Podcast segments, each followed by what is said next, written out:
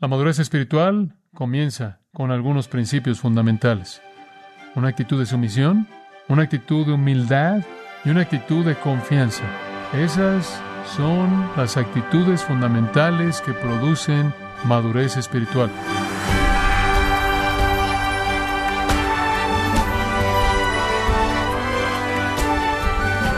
Le saluda su anfitrión Miguel Contreras, dándole la bienvenida a su programa Gracias a vosotros con el pastor John MacArthur. Muchos cristianos quieren ser espiritualmente maduros, eficaces en su caminar en el Señor, y quieren ver progreso en su santificación personal. Pero ¿cuáles son los principios y fundamentos bíblicos que se deben aplicar para alcanzar estas metas espirituales? Hoy, John MacArthur nos habla de las actitudes fundamentales que necesita un creyente para madurar, espiritualmente desde luego, como parte de la serie Un camino práctico para la madurez espiritual, aquí en gracia a vosotros. Primera de Pedro capítulo 5 versículos 5 al 14 constituyen la sección final de esta gran epístola. Y vamos a tomar esta sección bajo un encabezado Actitudes fundamentales para la madurez espiritual. Actitudes fundamentales para la madurez espiritual. Creo que cualquier cristiano que realmente está andando en el espíritu se diría a sí mismo o a sí misma, quiero ser espiritualmente maduro, quiero ser espiritualmente eficaz, quiero ser todo lo que Dios quiere que sea. Bueno, está bien tener ese deseo y ese anhelo, pero solo sucede cuando usted edifica su vida sobre ciertos principios fundamentales. Aquí en Grace valoramos la gran música. Creo que con mucha frecuencia damos por sentado el hecho de que hombres pueden tocar trompetas y trombones y las damas pueden tocar pianos y violines y todos esos instrumentos y la gente puede cantar y hacerlo con tal nivel de calidad, pero la realidad del asunto es que es el producto de un entendimiento muy, muy claro de y una gran aptitud en la repetición de ciertas cosas fundamentales lo fundamental en la música. Me acuerdo como niño pequeño tomando lecciones de piano y me aburrían y me mataban. Siempre había sido una persona aventurera, incluso como niño. No podía sentarme por suficiente tiempo para repetir las escalas una y otra y otra vez. Sin embargo, eso era esencial. Me acuerdo cuando tomé clases de trompeta y decidí que quería tocar la trompeta porque tenía tanta dificultad con 80 claves de ocho y pensé que podía tocar tres de ellas con mucha mayor facilidad. Y entonces comencé a tratar de aprender la trompeta y lo hice y toqué a lo largo de la primaria y secundaria y preparatoria y hasta la universidad y toqué trompetas en tríos y todo eso y no obstante descubrí que era el mismo tipo de proceso. Era cuestión de aprender ciertos puntos fundamentales.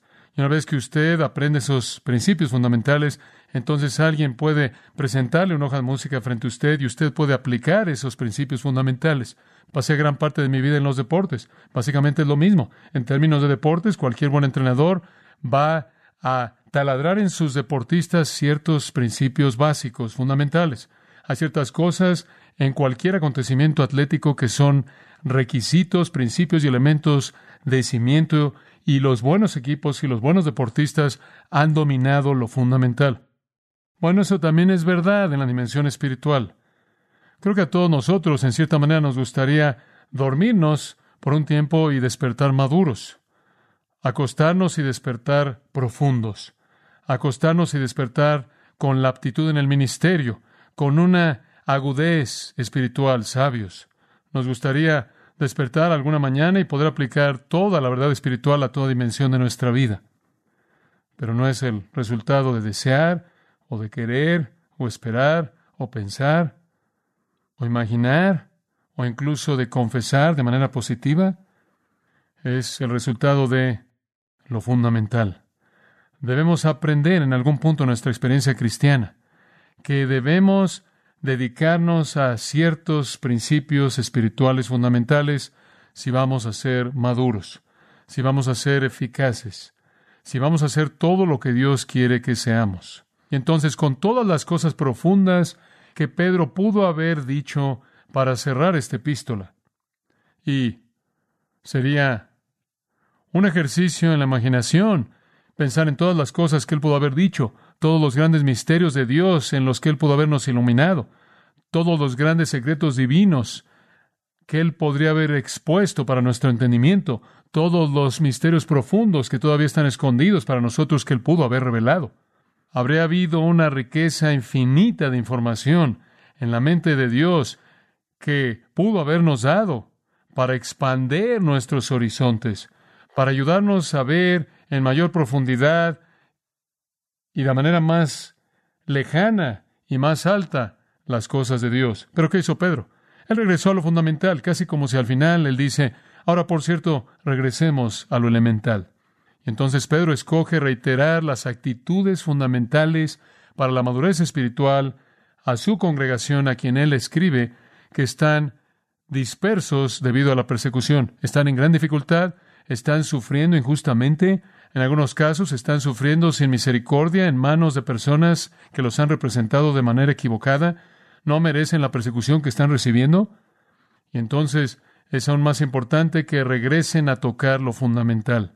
En tiempos de prosperidad, en tiempos cuando todo va bien, podría ser un poco más fácil conducirse de una manera espiritual. Pero cuando toda la adversidad ha venido en contra de usted como un diluvio, más vale que sea bueno en lo fundamental porque es lo que usted hace con lo fundamental en el tiempo del mayor estrés que produce el efecto más grande. Ahora, lo que usted tiene entonces, comenzando en el versículo 5, es una serie de imperativos, una serie de mandamientos, y vienen casi a manera de estacato, casi de manera rápida como una ametralladora. Uno detrás de otro es como Pedro los dispara. Y nos recuerdan las actitudes básicas necesarias para nuestra madurez. Ahora quiero que mantenga en mente que todas son actitudes. No tienen tanto que ver con lo que hacemos, sino más bien cómo pensamos. No tienen tanto que ver con nuestras acciones como lo que son nuestros motivos. Estos son los asuntos de actitudes espirituales, que son los bloques para edificar la madurez espiritual. Ahora recuerde, él ya ha exhortado a los líderes en los versículos 1 al 4. Y ahora él se vuelve en el versículo 5 de los pastores a las ovejas. Y él usa la palabra igualmente. Usted la ve ahí en el versículo 5. Igualmente, a lo largo de esta epístola, es la palabra de Pedro para una transición a un nuevo grupo. Ahí atrás, antes, en el capítulo 2, él estaba hablando acerca de varios grupos. En el capítulo 2 de esta epístola, él está preocupado porque actuemos de cierta manera hacia aquellos que están a nuestro alrededor, hacia aquellos que están en el mundo. En el versículo 3 él dice, por causa del Señor, someteos a toda institución humana, ya sea al rey como a superior, y a los gobernadores, como por él enviados para castigo de los malhechores y alabanza de los que hacen bien. Todos los que están en la autoridad, gobernantes, reyes, la implicación aquí es personas en autoridad, policías, soldados, lo que sean, deben someterse a ellos. Después él pasa a un grupo diferente en el versículo 18. Él dice, creados, estad sujetos con todo respeto a vuestros amos. Después, llegando al capítulo 3, él recoge esa palabra, asimismo, vosotras, mujeres, estad sujetas a vuestros maridos. Entonces él comienza a decir, deben someterse a toda la autoridad, siervos deben estar sumisos a sus amos, asimismo, esposas sean sumisas a sus maridos. Entonces cuando llegamos aquí al capítulo 5 y señalamos la palabra asimismo, tenemos la idea de que él está pasando del grupo al que le ha estado hablando y ahora le está hablando a un grupo nuevo. Él ha estado hablando acerca de líderes, ahora él está hablando acerca de personas. Él motivó a los pastores a pastorear a su rebaño, ahora él exhorta a las ovejas a las actitudes espirituales apropiadas. Esto se aplica entonces a nosotros como ovejas, a todos nosotros, a todos ustedes. Y Pedro va a disparar mandamiento tras mandamiento, tras mandamiento, tras mandamiento. Usted va a estar familiarizado con ellos, los va a ver de una manera nueva y fresca, estoy seguro. Y usted va a descubrir que es un repaso maravilloso porque siempre debemos regresar a lo básico, ¿no es cierto? Siempre debemos regresar a lo fundamental. Y eso es exactamente a donde Pedro nos lleva. Si usted va a ser maduro, usted llega ahí al comenzar con estas actitudes básicas. Actitud número uno. Actitud número uno, una actitud de sumisión. Una actitud de sumisión. no es como si no hubiera ya hablado de sumisión. De hecho, le acabo de decir en el capítulo 2, él habló del hecho de que debemos ser sumisos a toda la autoridad. Debemos ser siervos sumisos a aquellos que nos emplean y que están por encima de nosotros. Debemos ser sumisos en el matrimonio. Entonces, la sumisión no es un tema nuevo aquí. De hecho, es uno relativamente familiar en la epístola. Pero ahora en el capítulo 5, él dice que debemos estar sujetos a los ancianos. Él escribe, jóvenes, igualmente, jóvenes, estad sujetos a los ancianos. Ahora, él identifica a los jóvenes aquí. ¿Por qué hace él eso? ¿Por qué no simplemente dice todo mundo debería someterse a los ancianos? Todo mundo. Bueno, no estoy seguro de que puedo decirle lo que estaba en su mente o la mente del Espíritu Santo, pero puedo intentarlo. En primer lugar, fueron jóvenes los que tendían a ser agresivos. Jóvenes, quienes el apóstol Pablo le recuerda a Timoteo, tienden a esforzarse a alcanzar la prominencia. Jóvenes que están enamorados con sus propias ideas y tienden a menospreciar en cierta manera las ideas de la generación pasada. Jóvenes que podrán estar aspirando a ser ancianos, a la función del pastor, y entonces él le recuerda a los jóvenes que probablemente serían los más obstinados, los más fuertes en cualquier asamblea de creyentes, que deben estar sujetos a los ancianos. Realmente no sería un problema para los hombres mayores. Serían los más santos, los maduros. No sería un problema para las mujeres, porque las mujeres ya estaban sujetas a sus propios maridos. Él presentó eso de manera clara en el capítulo 3. Entonces, realmente las únicas personas dentro de la congregación que podrían presentar una especie de amenaza inminente al aspecto de la sumisión serían los hombres jóvenes. Pero creo que el espíritu de lo que él dice abarca a toda la congregación. Simplemente podemos asumir que los hombres mayores eran los hombres mayores y por lo tanto no habrían estado sujetos a los hombres mayores y que las mujeres conocían su función y su lugar. Y entonces lo único que queda realmente es los jóvenes que habrían tendido a ser los obstinados y quizás buscar funciones de liderazgo para las que no eran aptos. Entonces él comienza al decir, sujetaos a vuestros ancianos. Pero el espíritu de eso permea a la iglesia entera. Todos los creyentes deben estar sujetos a aquellos que están sobre ellos en el Señor, los que son sus pastores, los que son mayores, santos maduros. Estad sujetos. La palabra de nuevo, jupotazo, significa alinearse debajo de. Es un término militar, significa alinearse bajo su liderazgo. Y entonces él, de hecho, está diciendo toda persona, particularmente los hombres jóvenes fuertes, necesitan alinearse bajo la autoridad de los ancianos y los pastores. Y él incluso podría incluir en la palabra ancianos aquí a los santos mayores, aquellos que son los modelos de madurez espiritual. Es un llamado al respeto, amados. Es un llamado al honor. Es un llamado a ceder a aquellos que están en liderazgo espiritual. Le voy a decir, y le digo esto con un corazón que duele, porque he soportado esto a lo largo de los años, en algunos casos de manera personal, en muchos casos mediante amistades con otros hombres en el ministerio. Nada aflige más que una congregación de personas que no respetan a aquellos que están en autoridad espiritual sobre ellos. Y le confieso lo opuesto. Nada es más desalentador para una congregación que el liderazgo espiritual irresponsable. Pero en donde usted tiene liderazgo espiritual maduro y piadoso, responsable, usted debe honrarlo y ceder y respetar y someterse a ellos. Esa es una actitud fundamental de madurez espiritual. Ese es un cimiento.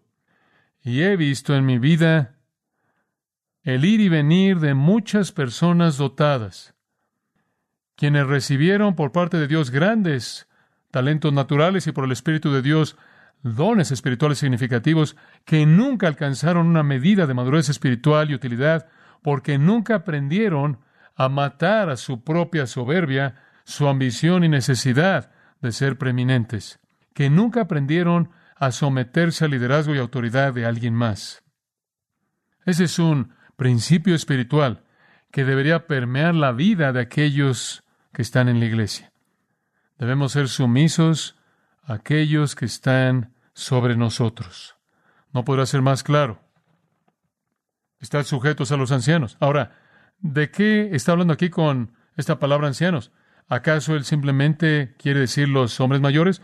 Bueno, eso lo llevaría de regreso al versículo 1 cuando él exhorta a los ancianos a pastorear el rebaño de Dios. Él está hablando acerca de los líderes espirituales, no solo la gente mayor.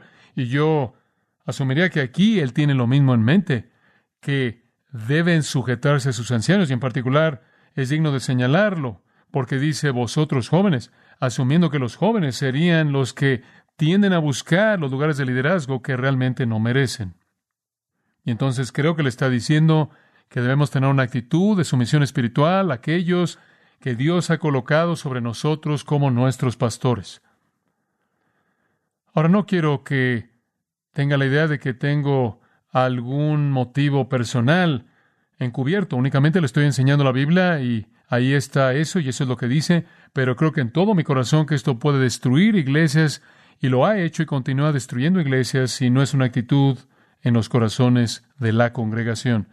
Al final de la carta a los Corintios, la primera carta, Pablo escribe, Hermanos, capítulo 16, versículo 15, ya sabéis que la familia de Estefanas es las premisas de Acaya y que ellos se han dedicado al servicio de los santos, os ruego que os sujetéis a personas como ellos y a todos los que ayudan y trabajan. El pueblo de Dios debe aprender a someterse a aquellos que están en liderazgo espiritual. Y no es cuestión de perfección por nuestra parte, no somos perfectos, es cuestión de espiritualidad por lo que usted debe someterse. Esto es algo que se vuelve un tema en el corazón del apóstol Pablo, no solo en un sentido general. Él dice en Efesios 5:21, someteos unos a otros en el temor de Dios. En otras palabras, de manera general, debemos ser sumisos unos hacia otros, pero él se vuelve muy específico hacia aquellos que están en liderazgo. Observe Primera de Tesalonicenses capítulo 5.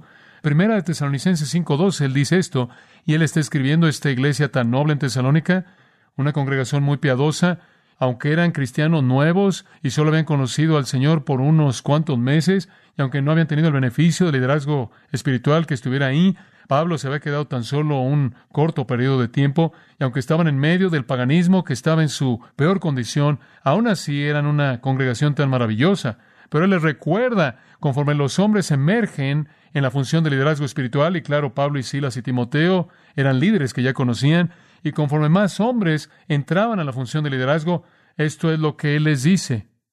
Os rogamos, hermanos, que reconozcáis a los que trabajan entre vosotros, y os presiden en el Señor, y os amonestan, y que los tengáis en mucha estima y amor por causa de su obra. Tened paz entre vosotros. Este es un consejo tan significativo. Y después él dice, suponiendo que algunas personas se van a salir de la línea, versículo 14, más vale que amonesten a los ociosos, más vale que amonesten a los ociosos. Los que no se van a someter necesitan ser amonestados o exhortados o advertidos.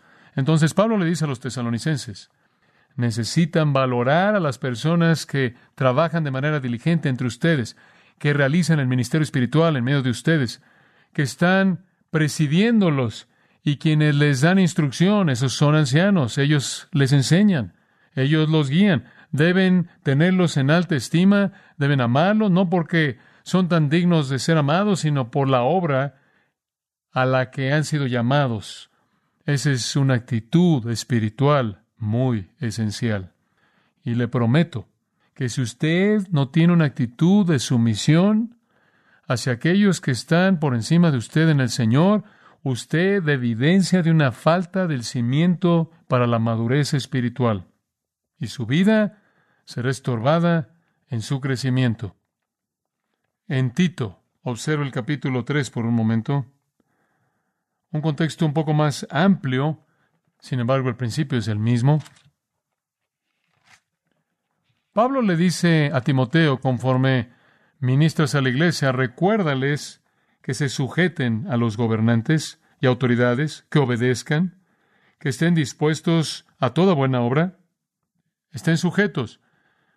Ni siquiera aclara quiénes son estos gobernantes y autoridades. Es muy general, sean en la sociedad o en la iglesia. Y después él dice esto, y aquí está la parte práctica de esto. Versículo 2. Que a nadie difamen. Esto es, no hablen en contra de nadie en la autoridad. Que no sean pendencieros, sino amables, mostrando toda mansedumbre para con todos los hombres Esto debe caracterizar a los creyentes. Nuestras vidas son sumisas a aquellos que están en liderazgo espiritual. Observe Hebreos 13 y este podría ser el texto más directo y decisivo. Hebreos 13, versículo 7 dice, Acordaos de vuestros pastores que os hablaron la palabra de Dios. Acuérdense de ellos Considerad cuál haya sido el resultado de su conducta e imitad su fe. Entonces, lo primero que dice es las personas que los guiaron y les enseñaron que viven la vida espiritual, imítenlos, imítenlos. Pero después observa el versículo 17. Él va más lejos que tan solo imitarlos. Él dice en el versículo 17, Obedeced a vuestros pastores y sujetaos a ellos, hagan lo que dicen, y sujetaos a ellos, porque ellos velan por vuestras almas, como quienes han de dar cuenta. Son responsables a Dios. Su responsabilidad para con Dios es someterse. Su responsabilidad para con Dios es asegurarse de que su liderazgo sea lo que debe ser. Y si ustedes se someten, esto es tan importante a la mitad del versículo 17, entonces dejarán que ellos realicen su trabajo con gozo y no con tristeza, porque si lo tienen que hacer con tristeza, esto no es provechoso para ustedes. Nadie quiere a un pastor triste. Nadie quiere un líder con el corazón quebrantado. Sin embargo, iglesia tras iglesia, tras iglesia, tras iglesia, tras iglesia, experimente esa realidad misma. Porque usted tiene una congregación que no se quiere someter. Y usted entonces tiene un líder triste cuyo ministerio se vuelve no provechoso. Un escritor dice, en su misión, nos involucramos en la experiencia de aquellos que están en nuestra comunión, que están calificados para dirigir nuestros esfuerzos en el crecimiento y quienes entonces añaden el peso de su autoridad sabia del lado de nuestro espíritu dispuesto para ayudarnos a hacer las cosas que queremos hacer y nos refrenan de hacer cosas que no queremos hacer. Ellos supervisan el orden piadoso en nuestras almas. Fin de la cita. Me gusta eso. Nos involucramos con su experiencia, nos involucramos con su sabiduría, nos involucramos con su autoridad para supervisarnos en un orden piadoso. La madurez espiritual siempre llama a una actitud de sumisión. Y si usted no tiene eso, no solo usted hace que el ministerio sea difícil, que el siervo del Señor esté triste, sino que usted no va a tener una piedra angular en su propia vida espiritual. Hay una segunda actitud que necesita consideración que va junto con la primera que Pedro nos da, y esa es una actitud de humildad.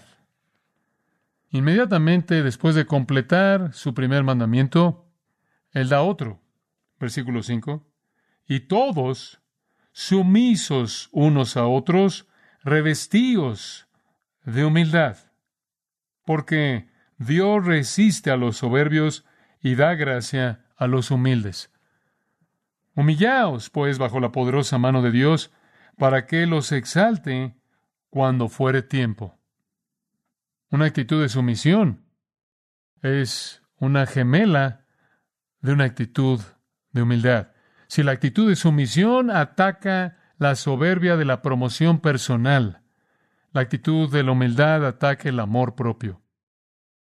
Entonces, la cuestión de la virtud espiritual es una cuestión de humildad, la cuestión de la madurez es una cuestión de humildad.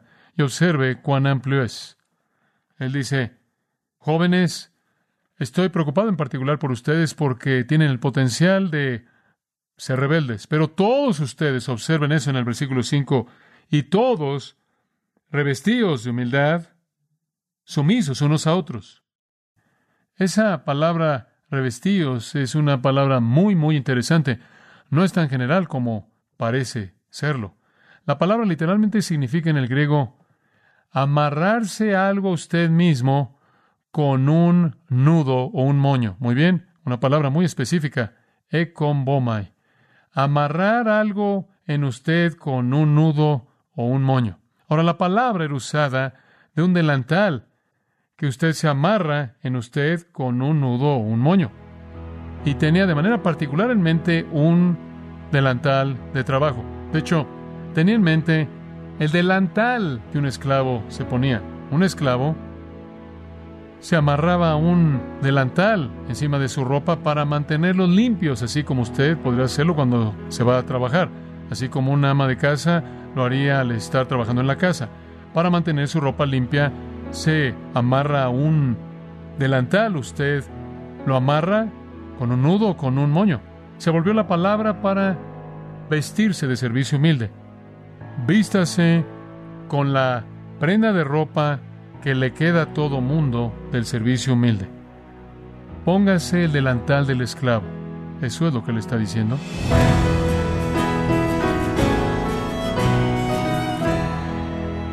Don MacArthur nos mostró la importancia que nuestra sumisión tiene cuando buscamos desarrollar un carácter piadoso que agrade al Señor.